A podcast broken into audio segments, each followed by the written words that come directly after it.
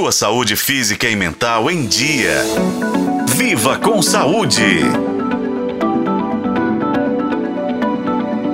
Espera o ano todo para comer panetone, peru, rabanada e outras comidinhas gostosas de Natal, que atire a primeira pedra. As festas de fim de ano são aguardadas por muita gente, porque, além de serem um momento com pessoas especiais, também são oportunidades para degustar refeições e bebidas deliciosas.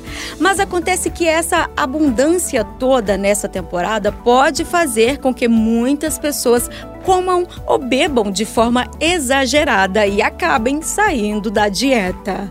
Então, um dos grandes desafios dessa temporada é equilibrar o consumo dos alimentos e das bebidas. Por isso, o nutricionista Tiago Cunha preparou uma lista com dicas para você saber aproveitar esse momento tão esperado sem prejudicar a saúde.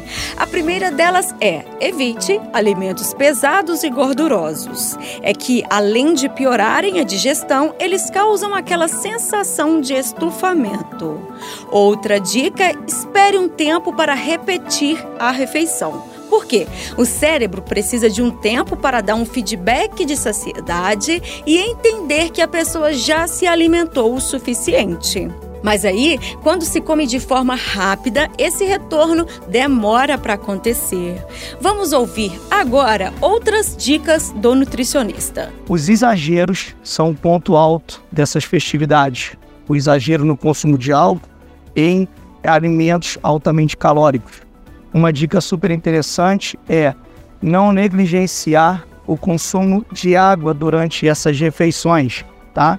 A falta de água pode prejudicar no processo intestinal, assim como a falta de fibras. Um bom aporte proteico também ajuda muito no processo de saciedade durante essas refeições. É comum que nessas festividades a oferta de carboidratos sejam maiores, como macarrão, batatas, farofa, arroz, tá? Então, cuidado para não ter uma alimentação que fique desbalanceada em macronutrientes. A lista é grande e o que não faltam são recomendações. Mas outra coisa que precisamos destacar é: não caia na cilada da compensação, que é deixar de comer durante o dia para compensar à noite. Pode ter certeza que essa não é uma boa ideia, porque a falsa sensação de balanço calórico pode confundir o organismo e ele não lida bem com isso. Por fim, coma de forma consciente. Não se prive de comer ou beber o que gosta, porém modere. Por exemplo, você pode comer doces, mas não precisa comer um panetone inteiro, não é mesmo?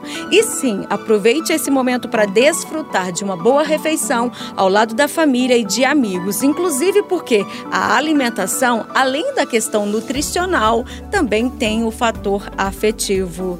Eu sou Nubia Oliveira e este foi o podcast Viva com Saúde. Acompanhe pelos tocadores de podcast na FM O Tempo.